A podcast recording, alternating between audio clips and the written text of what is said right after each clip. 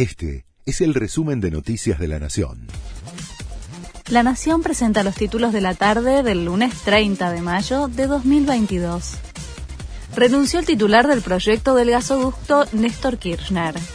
La obra permitirá transportar gas desde Vaca Muerta a la provincia de Buenos Aires y es uno de los proyectos de infraestructura más importante anunciado por el gobierno. Sin embargo, demoras en los avances de la construcción habrían generado la renuncia de Antonio Pronsato a cargo del proyecto.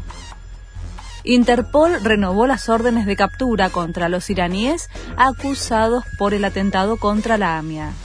Lo hizo tras un pedido del juez federal Daniel Rafecas. Las órdenes, que vencían el 7 de noviembre, tendrán vigencia ahora hasta fines de 2027.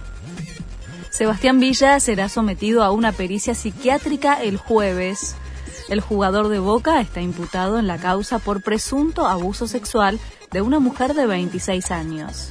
El futbolista todavía no fue indagado por la fiscal, quien espera el resultado de este peritaje y la declaración de una testigo prevista para mañana para definir si lo cita a declarar. Coldplay se acerca al récord que tiene Roger Waters en Argentina.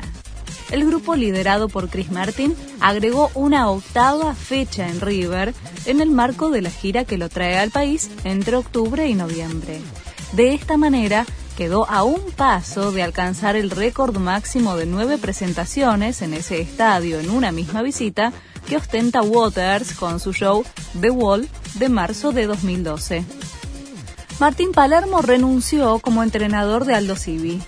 En Mar del Plata no dieron a conocer los motivos que lo llevaron a tomar la decisión cuando faltan días para el inicio del campeonato de Primera División. El Titán había asumido a fines de septiembre e hizo historia al meterse entre los cuatro mejores de su zona en la Copa de la Liga. Este fue el resumen de Noticias de la Nación.